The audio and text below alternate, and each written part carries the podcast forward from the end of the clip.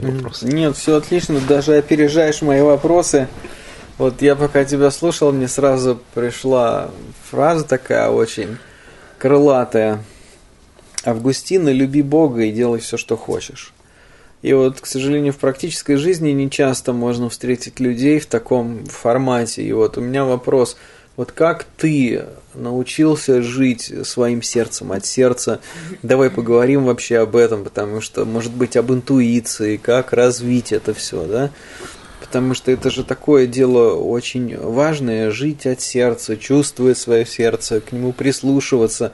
И вот здесь тоже такой момент, но вот он у меня тоже в жизни был, как бы когда нужно, ну, если так можно сказать, пере, преодолеть вот это недоверие своему сердцу, да, ведь мы читаем лукаво сердце, оно испорчено крайне всего там, и все губительные помыслы от сердца.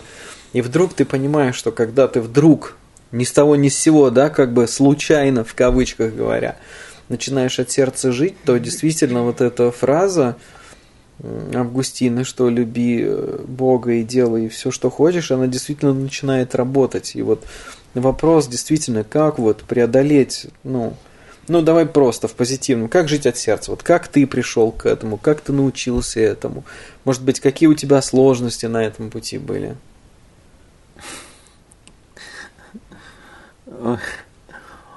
Или ты просто вот э, проснулся и все, и понял, что вот надо жить от сердца, и буду я жить от сердца. Вот с сегодняшнего дня, с понедельника 2013 года я живу от сердца. Я так начинаю от, откручивать, когда же я начал там от сердца жить? Там 2012, 2010, 2008, 2000, 1998. Когда что случилось? Ну, я, пожалуй, расскажу одну историю – а, на историях как-то оно более показательно, чем на теориях. Вот.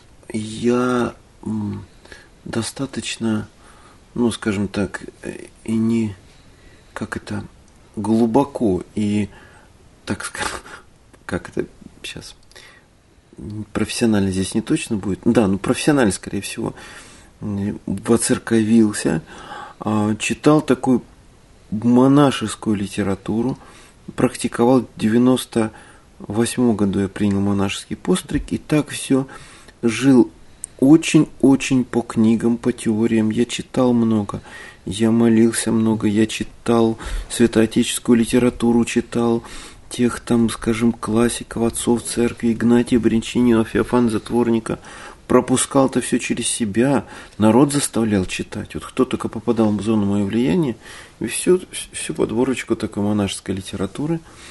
Вот, люди так себя, значит, ну, изучали, изучали, изучали. И на самом деле это был очень хороший этап. Вот, я попал в какую-то, конечно, такую, я откровенно скажу, византийскую э, реальность. То есть я жил как будто бы не здесь, а в каком-то таком византийском... Ну, конечно, все остальное мирское враждебное оказалось. Вот эта вот духовность оказалась во мне, то есть не духовность, а вот такой поиск. Ну, там, конечно, если человек добросовестно идет путем аскетической литературы, там очень много самообвинения, там очень много вещей наподобие «держи свой ум в аде, не отчаивайся», как-то не отчаивайся. Я, может быть, держал бы, но еще и не отчаиваться, это это уж слишком. Ну, и так далее. И таких вот вещей очень много. Я это все туда продавливал, продавливал, продавливал себя, и я чувствовал, что на мое сердце уже не выдерживает. То есть я понимаю, что э, исполнить заповеди всех святых э, там мужей Божьих я не смогу, потому что я их и прочитать за свою жизнь не успею. От неудовлетворенности моего религиозного эго – что в принципе ничего духовное и святое в этой жизни недостижимо, а после смерти еще там ад. А какой смысл тогда вообще все это затевать? Уж можно оттянуться по полной. Такие парадоксы пошли. Вот. И я понял, что моя душа начала за этим обилием духовных, религиозных знаний, она начала усыхать, я перестал ее слушать, я стал таким, ну, религиозным роботом, который все это делал. И на каком-то уровне это давало удовлетворение и, ну, и такое самоощущение, что я все делаю правильно. Очень многие люди в религии идут именно по таким перфекционистским э, мотивам, чтобы стать хорошим мальчиком или хорошей девочкой и все делать правильно. Вот, может быть, какие-то искупить какие-то неправильные поступки. Теперь вот мы все по послушанию. Вот. И моя душа уже стала умирать, усохла. Я такой стал усопший потихонечку. И потом вдруг, да, как-то какая-то пульсация души все-таки шла, но как только душа или сердце просыпалось, я сам себе говорил, это мирское, и опять ее туда. Вот. И я понял, по всей видимости, она уже в последних конвульсиях, в полтретьего ночи, я поставил, тогда еще были кассетные магнитофоны, песню вот эту Юру Шевчука, там «Грянул майский гром, и веселье бурною пьянящую волной окатило, эй, вставай-ка, и попрыгай вслед за мной». Я вдруг, ну, вот представьте, настоятель монастыря, ночь, да, я вдруг включаю это на все на полную Шевчука. громкость, да, включаю все это на полную громкость и просто начинаю петь вместе с ним – и почему-то так вот рыдать. Вдруг я понял, что вот этот грянул майский гром и вот веселье бурной пьянящей волной. Вот.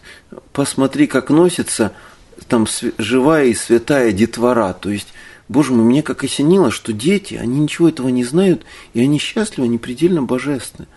Думаю, как же мы так себя загрузили, что ни дождя не видим, ни грома, ни детей, там, вот. И так первая или вторая, как последняя осень потом прозвучит. Вдруг а, это многообразие природы. Вдруг душа как-то стала разворачивать, и эти песни просто прокричал. Они были совершенно мирские. А, мой религиозный ум догонял меня и говорил, ты, будешь, ты пожалеешь об этом, я догоню тебе, придется каяться. Через минут семь постучал послушник, мой помощник из соседней комнаты, открыл дверь, спросил меня, вот англичане тут спрашивают, а you okay? Спросил, все ли в порядке с вами, батюшка? Я говорю, ты знаешь, кажется, вот сейчас со мной все в порядке. Я где-то прорвался, я живой, я уже с душой, я оду, одушевленный стал какой-то. Вот, он ушел, потом он через 15 пришел и сказал, вот как-то вот, не знаю, что на это сказать, но мне хочется сказать одну единственную вещь, слава Богу. Я понял, что я не один, вот, и а, вот в этом смысле как-то очень важно, то есть у меня какая-то такая штука произошла, вот я чувствовал, что моя душа сейчас по правде живет именно это.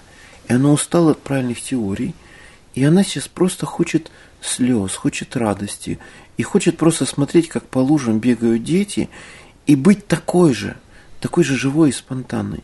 И я понимаю, что если я сейчас побегу по лужам, я буду делать это как-то искусственно, коряво, исполнен, с постоянной саморефлексией. А не грех ли вот просто вот бегать по лужам, радоваться жизни? Я не смогу это сделать спонтанно, я не смогу танцевать свой танец по-настоящему, потому что я убил себе что-то очень важное. Ведь я вспомнил, что когда я уверовал в Бога, я же сердцем откликнулся на эти слова, на людей, которые меня впервые с Евангелием познакомили. А потом я как будто бы от имени правильных истин начал это же сердце и перекрывать, и убивать, и глушить себе. Но оно живое. Оно мужское у меня, кстати. Вот, оно благородное. Оно прекрасное. Если я буду смотреть на мое сердце с позиции того, что там злые помыслы, там выходят всякие где-то убийства, какие-то... Ну, можно... Понимаете, если вот так нарузить человека, у тебя там в сердце живет грех, блуд, где-то убийство, да, ты хочешь взорвать Москву, а у тебя, например, то есть все это можно внушить человеку. Религиозный гипноз – это самый сильный способ гипноза. Если человеку внушать, что в твоем сердце живет дьявол, он начнет это видеть и потом, исходя из этого, поступать. Э, если мы, ну, как бы, если мы, мы исходим из другой парадигмы, что мы верим, что в нашей сердцевине, в сердцевине нас, находится Божье Царство, находится Бог. Вот, предельное измерение Бога – это наша сердцевина, наша глубина. Устремляемся туда, мы видим там только это. Поэтому в зависимости от того, под как, в какой атмосфере религиозный, под какую парадигму убеждений человек попадает. Вот. Человек очень внушаемое существо.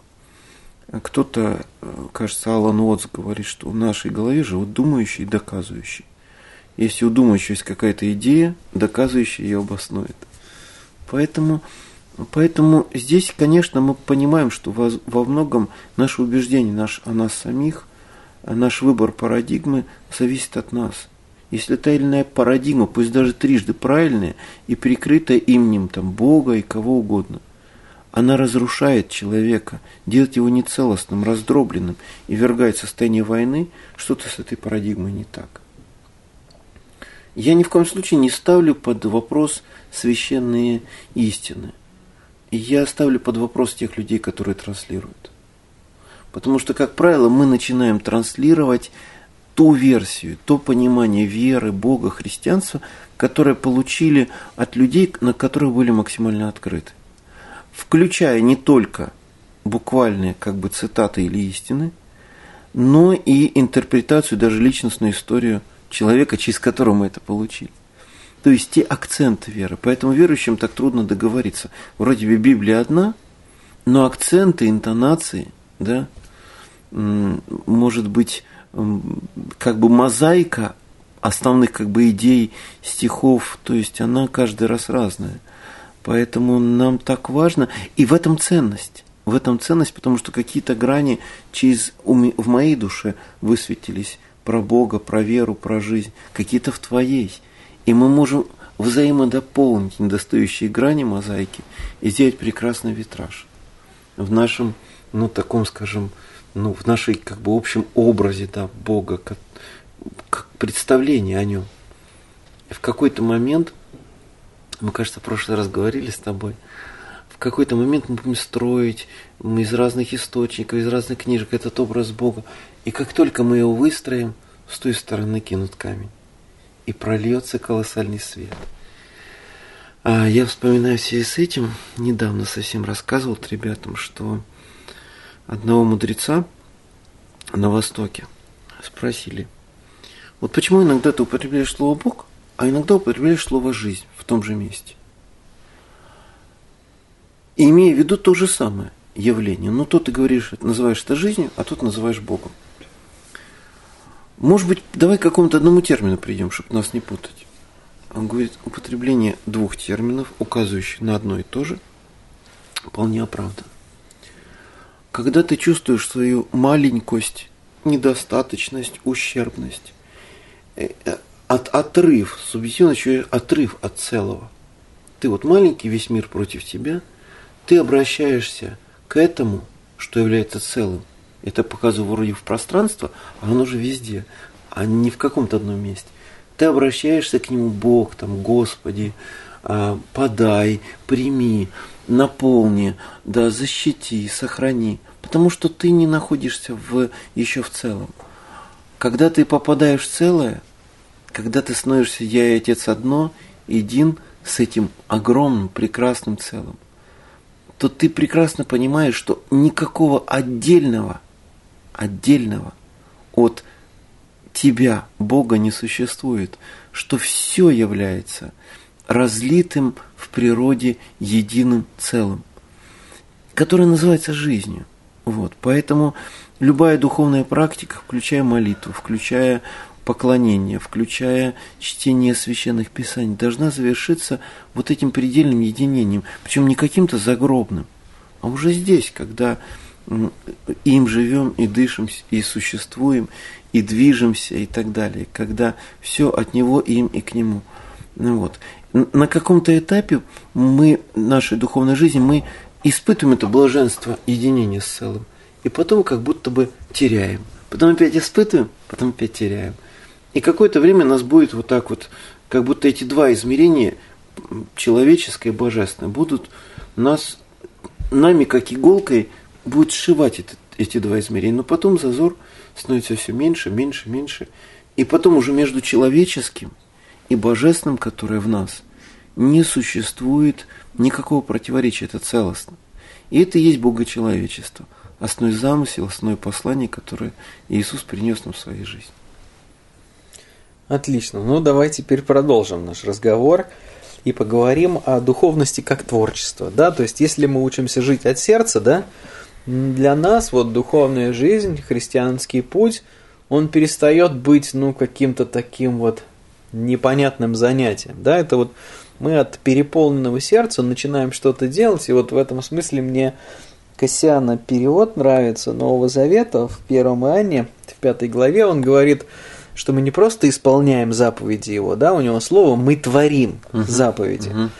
Вот, и очень хочется поговорить о духовности как творчестве, да, потому что ведь как, можно встать утром, как ты говорил, да, вот мне очень близко было твое описание реальности, как бы я тоже у Бога ничего не прошу, но он же все знает, он знает, что мне надо угу. до того, как да, я да, это да, знаю. Да, да, да.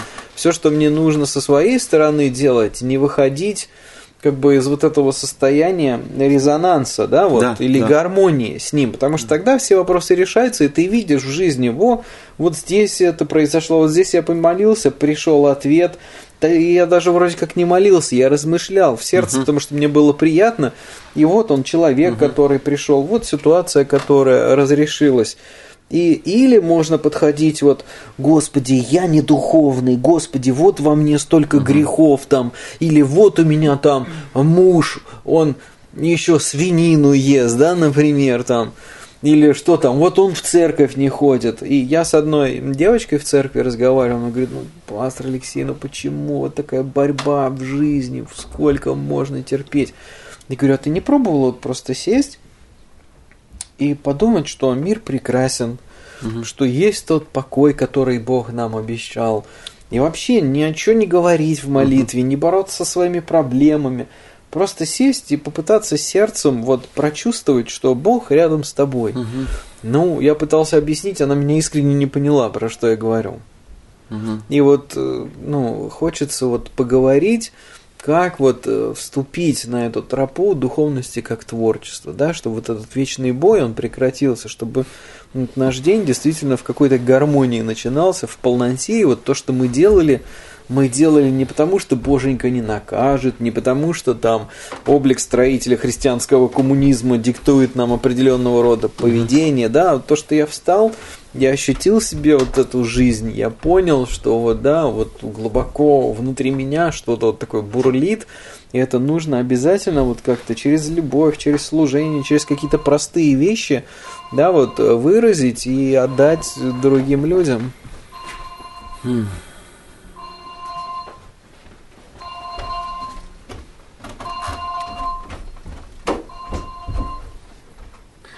В твоем вопросе столько ответов уже, я даже не знаю, ну ты же так как-то что и добавить. Ну, ну вот так, да. Вот так прямо именно как ты и сказал. Ну, расскажи, как ты к этому пришел. Давай так. У тебя вот история прям удивительная. Я прям сидел, слушал и обалдевал. Потому что у меня через кризис, вот у нас было большое международное служение, там все, мы все знали правду, всех там победили, всех отмиссионерили. А потом я понял просто в один день, в 2009 году, что на поверку-то моя жизнь в уме, она одна.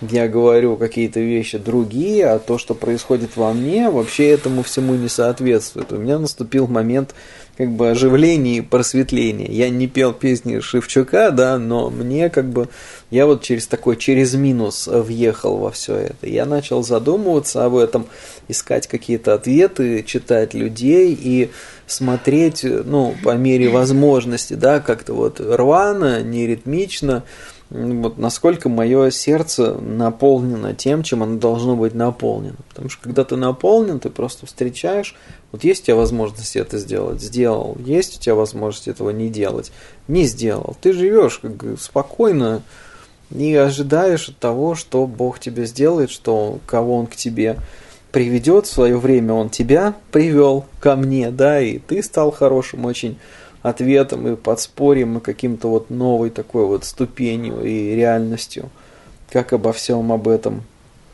думать. Ну ладно, давай тогда немножко в другом ключе поговорим.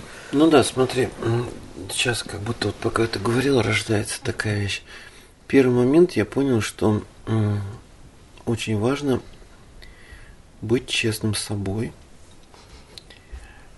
Честным с собой означает, означает как бы быть в контакте с тем, что я чувствую, переживаю прямо сейчас, а не с тем, что я должен чувствовать и переживать. Вот эти вещи мы очень часто как будто бы путаем, и мы правильными истинами, которые должны делать и чувствовать и понимать, заменяем непосредственно переживание и тем самым теряем честность сами собой в пользу божественных истинных, написанных там на скрижалях, Библии. Да, мы, мы, мы, может быть, ну, вот как программы их вставляем, но контакт с собой теряем. Вот человек, который потерял контакт с собой, он себе изменил, он предал себя и не в пользу Бога, а в пользу ну, слов, слов истин. Ну, потому что я верю вот в какую вещь, что глубинное желание человека является желанием Бога в нас, потому что именно Он вложил это желание, чтобы мы реализовали. Я именно говорю не о какой-то там айфоне или айподе, там, а глубину, то есть желание э, чего-то реализовать, чего-то достигнуть, что-то создать, пусть в материальном мире или в, в плане творчества. Это, это интенция, поток, намерение Бога, который через себя хочет воплотиться. Если мы в контакте с своими глубинными желаниями, мы просто исполняем Его волю. Но если мы загрузились чужими версиями, чужими истинами, мы не в контакте с тем, что через нас хочет желает, как через нас Бог желает проистечь в этот мир. Момент честности, да, состоит еще и в том, что в пространстве вот социального измерения нашей внешней деятельности я внимательно прислушаюсь к тому, что усиливает меня в этом мире, какие общения, то есть какие люди, да, отношения, какие книги, просмотр, например, каких, например, там фильмов, передач, допустим, да, вот, какие виды деятельности, кто, как кто-то э, столер, например, а кто-то, например, там путешественник в большей степени. То есть какие виды деятельности дают мне ощущение смысла, силы и как будто бы вот этого правильного движения. Я считаю, что это очень важный сигнал, который мы тоже не слышим, игнорируем. Вот поговорили, говорим мы с тобой. Вот у нас включен сейчас, включена запись. Это во мне как будто какие-то глубинные пласты раскрывает и усиливает.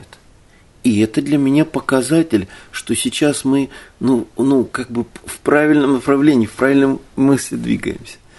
Иногда человек говорит, вот я хочу встретиться с вами. Ну давай. Вокруг да около – о том, о сём. Я говорю, смотри, ты попросил встретиться или попросила? Мы уже час, и, я, и ты же при, предложи мне большую глубину. Иначе просто мы просто потеряли время на поверхностное. Бывает общение поверхность, бывает какие-то день рождения, пригласили или куда-то прийти, и ты приходишь и уходишь опустошенным, допустим, да, а на другой день рождения пришел и наполненным. Вот атмосфера, да, вот способствует большей глубине осознанности, присутствию или большей как бы развлекухи, рассеянности, поверхностности. Худые сообщества развращают добрые нравы. То есть мы, то есть поэтому находим людей и пространство и чувствуем, добавляет ли это в самом глубоком смысле сил. Ну вот, или это ослабляет. Я даже хочу сказать, Пища, приготовленная с благословением, с молитвой и с любовью, с заботой, с добрыми мыслями о тех, ради кого, она укрепляет силы и дает другое ощущение в теле, чем пища, приготовленная в ругане или в неприязни. Садись, живи, где шлялся. Вот. Да? Вот это же вот, вот разные совершенно вещи. То есть мы здесь фактически уже прикасаемся да, к миру энергий, об этом говорили многие святые отцы. Э, Григорий Палама, в частности, говорит, что Бог не постижим для нашего сознания своей сущности, но постижим через свои эманации, через энергии, через излияние. Вот если мы по своей траектории двигаемся, да, и вдруг раз куда-то... Вот делали дело а потом предложили работу в два раза дороже, приходим туда, никаких сил и внутреннего желания идти нету. Ну, там 25 было, а тут 50 заплатят. А желания идти почему-то нет. Мы как будто с этой траектории соскочили и к таким сигналам прислушиваемся, да? Если человек умеет прислушиваться и доверяется Богу и миру, в который Он поместил нас, вот, то сигналы приходят отовсюду. Если человек сориентирован, как у Гумилева, там, если Господи это так, если правильно я пою, дай мне, Господи, дай мне знак, чтобы я волю понял твою. То есть вот эта открытость на знаки, да, на какие-то такие намеки. Или вот думали, вот давай, какой, какой фильм сегодня посмотрим? Да, мы собираемся с ребятами. Вот. И два человека одновременно, а давайте тот-то. Вот для меня показали, что вот какая-то синхроничность, люди не сговариваясь, сказали одно. Вот. Это вот, да, вот как-то вот, я к этим вещам прислушаюсь всегда, вот, вот таким вот граням, когда, почему, где двое или трое согласятся, да, вот знаки согласия, вот, вот произошло и как-то согласилось так глаз, да, провозгласилось чего-то такое, прозвучало. Вот. Вот, вот такие вот вещи и творчество. Смотрите, очень интересно. Если мы, а, вот поскольку каждый из нас сотворец, и через каждого Бог может творить красоту, гармонию, мудрость этой Вселенной, вот, здесь очень важный момент, что любое подлинное творчество, есть, ну, как бы, что я не считаю творчеством. Как сейчас вот есть эти копирайтеры, такая работа, когда люди переписывают своими словами другие диссертации, выдавая их за новые. Но фактически те же идеи, которые просто поменяли местами, и чтобы не вычислили, что это переписано, просто э, переписали заново. Если это набор из старых идей, то это не творчество. Вот. Творчество – это когда рождается из что-то не, нечто принципиально новое. Оно может, конечно, использовать старые слова, оно может по-новому обыграть, обыграть что-то такое знакомое, что-то старое. Но это всегда какое-то парадоксально живое. Вот очень, к сожалению, сейчас там в кинематографе, э, на эстраде, в светской, даже в христианской музыкальной да, жизни мало чего встречается подлинно такого ну, вот, вот расцвело, какое-то красивое появилось, новое, то есть творческое. Творческое, подлинное творчество всегда парадоксально. Это, это некая парадоксальная новизна, которой не было. Поэтому появляется творческий человек где-нибудь там, в поэзии, например, Вера Полоскова или Дмитрий Воденников появляется, и сразу какой-то всплеск интереса, да, и вот и вовремя бы остановиться, только не копировать уже даже свое сказанное. Пусть это будет пять стихотворений, пусть пятьдесят. Но когда уже пош, пошла перепевка, как будто старая пересказывается уже другими словами, это всегда слышно. Поэтому творчество иногда состоит, что вовремя просто остановиться и перестать вытворять. Вот творить и вытворять, да, вот. Ну вот, поэтому в молчании может быть творчество. Вот, я знаю людей, которые так умеют слушать, да, и кивать, что они тебе вот всего развернут. Ну вот как бы изнутри наружу. Так что это вот, вот, вот сейчас в этом смысле вот всем нашим радиослушателям рекомендую тебя, человека, который из меня так выворачивает, что я уже свернуться обратно не могу. Есть у протестантов подговорка. Чудно дела твои, Господи, а дети твои еще чуднее. Да, да, да, да. да. Да. Так, ну, что, да. так что да, вот, вот контакт с источником, с источником жизни, творчества, с Духом Божьим, который внутри нас. Вот, вот. И позволение ему действовать парадоксально. Потому что, смотрите, Дух как будто бы направляет руку, да, а ум, который обусловлен старыми идеями, он говорит, сюда не рисуй. Вот здесь ты выходишь за рамки. Так, вот этот образ, это вот вообще так никогда о Боге не говорилось, не пелось. Вот. Вот здесь, здесь стоп. И только, пожалуйста, вот используй только синюю, синюю ручку, больше другой не рисуй. Вот. И вот, вот, вот когда дух изливается, спонтанит, а мы его удерживаем. Поэтому иногда вот в светской среде, когда поэт, вот да, даже не в светской, скажем, когда поэт не ограничен рамками, как и зальется. Вот. Вот образ какой-то парадоксальный, он притягивает. Вот у Дмитрия Воденникова недавно встречаю стихотворение, которое начинается строчка «Любая женщина, как свежая могила». Раз, там он дальше объясняет, там ложится все.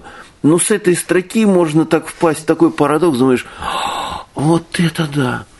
Вот, пишет мне один знакомый мой, а почему такое стихотворение выставили? Я после первой строчки даже читать не стал. Я говорил, ты не знаю, ты дочитай до конца, потом приедешь, мне объяснишь. Он приезжает, говорю, ну как, Олег, понял ты стихотворение? Да, говорит, я понял, только я как-то по-своему понял. Ну скажи как. Говорит, у меня есть одна подруга, Диана. Вот как только я прихожу, она мне как будто закапывает свои слова. И, и едва только успеваю раскапываться обратно. Так вот, у Воденников там идея, что из, из своего какого-то мира образов и иллюзий задача мужчины выводить женщину. Не позволить женщину, чтобы она его в словах своих закопала, а наоборот вывести ее на ясность. И вот в этом смысле там как-то так очень красиво отражено, но это совершенно не христианский образ. Это совершенно не по Писанию. Но это очень широко. Вот, или у Рома Иванько, э, очень прекрасного христианского исполнителя, друга моего, там он там все песни спеты, и сердце раздето, и не уйти, не укрыться от твоей любви, сорваны шторы, и что-то там, здесь где-то, где-то вот снова ты. Но вот это вот ощущение, что все песни спеты, и сердце раздето. Вот человек, который писал, писал христианские песни, и вот написал последнюю, и вот все, и сердце раздето, все, что можно, уже сказал. И вот в этом какая-то правда такая – можно сказать, ну как это песни спеты все, давайте еще одну споем, раз все уже спели, давайте по-новому споем.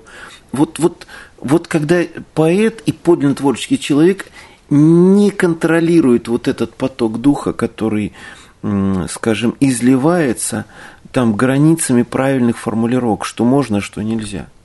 Вот, как, как правильно, как неправильно. Вот, поэтому и вот подлинной поэзии, вот если мы на примере поэзии рассматриваем, там поместиться может огромное количество людей, там сохраняется огромное пространство неоднозначности. Поэтому, если это подлинное произведение, нет правильного ответа, что имелось в виду в том или ином образе. Почему здесь так, а почему здесь это? Почему тема смерти так обыграна, что с предельной как бы жесткостью, но в то же время, просмотрев это, вдруг мы приходим в ощущение глубокого умиротворения и принятия. Я сейчас говорю, вчера буквально мы смотрели новый фильм Ивана Вырыпаева «Танец Дели». Прекраснейший фильм, который обыграна тема смерти с разных сторон. И сначала обострение парадоксальной смерти, а, вот, а потом глубокое принятие умиротворения как прекрасного проявления жизни.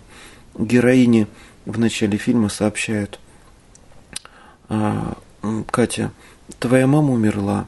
Э, я вынужден тебе это сказать. Смерть наступила 10 минут назад. Сейчас доктора пишут заключение. И главная героиня говорит, как-то странно, мне сказали, что у меня умерла мама, но я ничего не чувствую. Я же должна чувствовать, что у меня умерла мама. У меня какой-то дивный покой внутри. Ну как мне, что я должна чувствовать? В этот момент, когда я осознаю, что у меня умерла мама, мне же надо переживать, но я ничего не чувствую, мне покой и радость. Вот так вот парадоксально живет сердце. А подлинно творческий человек вот эти грани парадоксальности обнажает, не пытаясь привести к правильному ответу. Самые скучные и, мне кажется, убивающие дух книжки – это где правильный ответ в конце известен. Вот начинаешь первые 20 минут, а, то есть понятно. Даже можно заглянуть как задачник в конце, так точно. Это неинтересно когда мы остаемся вот с таким развернутым огромным миром, думали, найдем в этой книге ответ на вопрос, а потом вопрос оказался больше, потом еще вопросов больше, а потом вдруг как-то ты попадаешь, что все вопросы, как, в, как аромат дорогих духов, разлетаются в пространстве, и ты вдруг видишь небо. А небо – это то, что вмещает в себе все. Вот, поэтому творчество – это всегда выход за пределы формальной логики. Это всегда подлинное творчество, это всегда какая-то новизна. Это свежесть, и когда ты не препятствуешь духу вести твою руку за пределы привычных представлений границ, обозначенных другими творческими людьми, возможно даже. Ну, это я прям вот слушал тебя и думал, что это особенная степень доверия должна быть. Конечно. В отношениях с Богом. И как-то, наверное, к этому очень сложно прийти, но если придешь, так же, как и в отношениях, если есть доверие, да, то там уже можно не бояться. Да. А как вот к этому доверию можно прийти? Вот как ты пришел к такому доверию, чтобы вот не молиться, ну, не молиться, но ничего Бога не просить? Или, например, а, пытаться что-то выражать, не боясь, что ты уйдешь за какие-то границы? А, если Бог это безграничное, да, то куда бы мы ни пошли, нам просто не... Богу некуда выйти из нашей Вселенной, и нам некуда выйти из Божественной Вселенной. Если хоть один раз в жизни человек прикоснулся к этому опытом, то, ну, просто это, вот, я не знаю, просто я вот не знаю, что ответить на это. Ну вот, не молиться, да, вот, вот, вот, молиться или не молиться, вот, сижу как-то я еще в монастыре было дело, и слышу из соседнего дома звучит, а, а мне как-то что-то надо молиться, а вроде мне и сказать нечего. И звучит просто, просто очень знакомая всем нам с детства песня. Вот, там ты, теперь я знаю, ты на свете есть, и каждую минуту я тобой... Я просто стал на колени и так вот простоял, спасибо, пошел, у меня дела. То есть вот, вот, вот, вот так вот. Вот не вот так вот закрывшись руками внутрь, а вот так вот, когда живем, то все, то все как-то на руках возьмут тебя ангелы, и не приткнешься, а камень ногой твоей. То есть вот об, о таких людях обычно говорят, тебя несет. Но я точно понимаю, что нет никакого искусственного делания, заслуги или усилия почему так произошло и почему так получилось. Просто жизнь произошла. Я не затыкал вот, вот этот фонтанчик жизни, когда он прорвался, источник открылся какой-то, я не стал ничего с, с этим делать. Вот. И я не знаю, возможно ли с этим что-то делать. Просто когда жизни стало много, я, просто, ну, она стала проистекать, про... и все и, и, и ничего. Вот, вот этот вопрос как, это вопрос технологии. Я понимаю, что мы живем в технологическую эпоху и хочется Ну, люди обычно инструкции. задают вопрос, который начинается со слова «как». Вот смотрите.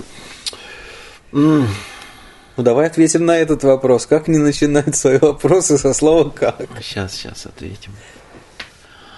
Ведь на самом деле, пока вот сейчас, ну вот нами, вот здесь находящимся в этом пространстве, это живется, если мы резонансным открыты, вот я вижу, ты открыта резонансом, вот Женя полностью в полном резонансе. Вот, вот нами сейчас это, если живется, это можно как на воздушную подушку. Вот птица находит вот эту вибрацию ветра и просто ложится на нее и летит. Мы же можем наблюдать, ну, воробьи, конечно, не а уже такие сокол, например, или орел, они просто ложатся на ветер и летят. На том, что сейчас происходит и говорится, можно лечь, как на воздушную подушку, и лететь. Вот, вот это можно как интонацию схватить. У каждого творчес, творческое что-то по-настоящему соприкасаемся, живое, творческое. В первый раз смотрим, вот ум не может справиться с, с парадоксальностью, но мы понимаем, что за этим стоит правда – и раз, и на волну. Вот. Не пытаться объяснять и расщеплять все, укладывать, а у меня это не укладывается в голову, и слава Богу. Если это большое, оно не уложится в маленькую голову. Но если ты открыт большому, большое, оно с тобой начинает сотрудничать. Я, видите, я очень хорошо, в принципе-то, владею э, христианской терминологией, как православной, так и протестантской. Но как-то хочется все больше по-человечески так. Мне кажется, вот очень часто воцерковляясь или э, евангелизируясь, мы что-то такое человеческое, что было в нас прекрасного, доброго, светлого, мы его куда-то называем мирским, как-то убиваем. Не возникало такое ощущение? Вот что-то такое вот убивается очень человеческое, без чего мы, вот наше очень, подлинное такое. И вот мне кажется, вот это вот вот найти вот то, то живое, что, что бегало по лужам, да, вот идут мама и мальчик по лужам, и мама дает ему такую умилительную команду, не топай по лужам. И он именно топает, брызги разлетаются. Мама пытается его дергать за руку как-то, но счастья сколько, представляете? Он топнул брызги, и вдруг он, вот это парадоксальность, или один раз по, по Ютубу я смотрю, там есть совершенно удивительный такой, ну просто сюжет, хоум-видео. Сидит ребенок и рвет бумагу, и каждый раз, разрывая бумагу, но хохочет, не остановиться. Он просто ухахатывается. Такая простая вещь. Но для него это вот парадокс. Был один листочек бумаги, а сейчас два. И как-то вот оно так легко, ха-ха-ха. Вот, вот в это, когда мы попадаем в детскость, вот в детство, да. У Полоскова есть такое стихотворение, когда подруга спрашивает, ну что ты так сохнешь-то по нему, что что ты, ну то есть, ну оставят, пусти его, он же не с тобой. И она отвечает, а у меня к нему детство. Вот этого, да, вот смотрите, как-то так раз – и мы понимаем, когда мы кого-то любим, у нас к этому человеку детство. Вот. И вот это детство, оно, вот оно, вот оно какое-то очень, очень так. Вот ребенок может, например, только дети и клоуны могут позволить себе такую вещь, когда кубик большой красный называть, что это солнце. Солнце желтое и круглое и горячее, а это кубик. Он становится, становится по центру. Слава Полунин или какой-нибудь ребенок, допустим, и говорит, вот это солнце, я сижу на солнце. И мы понимаем, что вот, вот они, вот они, вот оно живое. Вот возьми просто, ну, как-то такое чего-то. Нет, мы прилично посидим в зале, похлопаем. Очень понравилось. Прекрасное стихотворение. Ой, это представление. Я помню как-то... Вот, и вот люди, которые воскрешают у нас или разворачивают вот это самое детство – вот это наше детство, вот наша развернутая душа, которая радуется и не рефлексирует, и не изображает из себя, что мы умные, духовные, солидные или взрослые. Это вот оно, вот, вот так вот. Я помню как-то, как-то вот просто ассоциативный ряд пошел, у меня мама очень солидный и очень умеющий держать себя в руках человек. Она человек, который работала в партийной организации – она проводила отчетно-выборные собрания. Она очень свято верила в дело коммунистической партии. Потом как-то она все рухнула. Ну и тут уже она и на пенсию вышла, и все. Но вот это умение себя держать, свойственное людям старшего поколения, к которым я пока еще себя не отношу, вот, в ней осталось. И я и так, и так думаю, где же мамина-то душа, чтобы ее развернуть, достать оттуда – как-то пытался когда-то выцерковлять, когда еще маленьким был, мне было лет 20 там, не повелась, и слава богу. Мама осталась просто мамой. Думаю, как бы, ну и поэтому, поскольку она такая вот умеет себя держать, мне не хватало какой-то вот ее участия, любви, какой-то такой нежности мамской такой, вот. И я понял, у нас был с ней один прекрасный повод открыть мне ее душу, когда мы ну, чуть не сильно, но немножко поссоримся. В этот момент вдруг она становилась хрупкой, плакать начинала и говорит, сын, мне, ты мне так больно сделал. И тут я получал доступ к ее душе. И мы встречались на 5, на, на 7 минут. И потом она опять становилась солидной. Она опять становилась правильной. Она держала лицо. И я рассказал своей одной знакомой о своем любовном романе с мамой. Она говорит, знаешь, что сделаю? Давайте я вам подарю на снежное шоу Слава Полунина билет. И мы пошли на снежное шоу. До этого мне возможность было с ним поговорить минут 15. Я говорю, Слав, я на этом с мамой на твоем снежном шоу. Пожалуйста, когда клоун выйдет обниматься, лично обними мою маму. Он пообещал, мне он потом сделал. Мама сидела все снежное шоу, там клоуны и туда ходят. Плюм-плюм-плюм, канары, там-там-там, тадам-там-там. Она сидела, в нужном месте смотрит, все хлопает, нахлопает, и она держала себя. Ну, в конце произошло чудо. Огромные шары, где-то с, с огромный такой одноэтажный дом, выкатились со сцены, и эти шары полетели в публику. И там ничего нельзя было сделать, как вдруг от неожиданности начать шары отпихивать от себя. И в тот момент, когда мама отпихнула очередной шар, который летел на нее, из нее выскочила маленькая девочка, живая, счастливая, настоящая и подлинно религиозная. Не в религиозном смысле этого слова. И вот тут я увидел вот эту вот красоту, спрятанную за правильными формами. Потому что любые социальные системы обучают нас держать камильфо. Это коммунистические, социальные, да, даже с, с, дружеские. Вот мы собрались вроде как друзья, но есть куча неписанных правил, и с собой быть нельзя таким, какой то есть, потому что нужно держать себя в рамках. Вот, поэтому люди, чтобы хоть как-то эти рамки сбросить, напиваются, у них рамки рушатся, но потом утром им стыдно, Потому что, а, потом вспоминаю, может, я, я ничего такого не сказал вчера.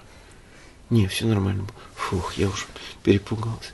Но ведь это уже открытость, это счастье от жизни можно вот так вот получать. То есть, когда поток духа во мне, и поток духа в тебе, и в тебе, и в тебе встречаются, этой радости, жизни и блаженства, вот, которые здесь вот, вот как здорово, что мы вот есть друг у друга. Вот. Вот, вот, вот вот к этим вещам-то возвращаться. И религиозные системы тоже создают какую-то закрытость, имидж, образ. Это и в речи слышится, и в оценочности слышится, и в каких-то принципах и правилах соответствия. В каком случае ты подлинно наш, а в каком ты какой-то еще не наш.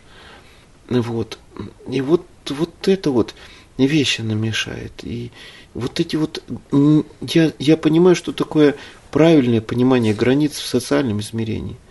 Но когда мы в духу ставим границы, когда мы начинаем реальность и жизнь своего сердца дробить и оценивать, вот это спонтанный, вот танец, например, да, танец прекрасная метафора и выражение, каким может быть подлинное творчество, потому что танец нелогичен. Почему ты вот эту руку так сделал, ты вот так, а тут что ты имел в виду? А почему ты тут так быстро стал танцевать? Ну, как-то слишком уж нерелигиозно. Вот. Вот невыразимо. Но как только ты начинаешь танцевать свой танец, когда телом двигаешься и как-то проявляешь себя, и танцуешь, и как бы руки сами идут куда-то, и, и что-то происходит, а еще и взаимодействие с кем-то. Вот тут мы как бы тоже, вот есть маленький такой шанс, что выйдем за собственные границы, ограничения, станем живыми. В танце невозможно, если это танец, именно импровизация, вот живой, невозможно быть правильным. Здесь любое движение неправильно, но это прекрасное движение. Женщина, когда танцует, она прекрасна. Мужчина, когда танцует, он прекрасен. Мужчина и женщина, когда танцуют, он прекрасен. Вот. Но опять же, смотрите, мир технологий, мир, мир ума видит красивый танец и говорит, о, прекрасный танец, давайте распишем по шагам. Первый шаг, второй, третий, четвертый, пятый. И как только вот это целое и спонтанное мы раздробили и расписали по шагам, это будет правильный танец, правильной формы, но тот он уже лишит... Даже. Да, но он лишится жизни, потому что тот родился из сердца и спонтанности, а этот из технологии.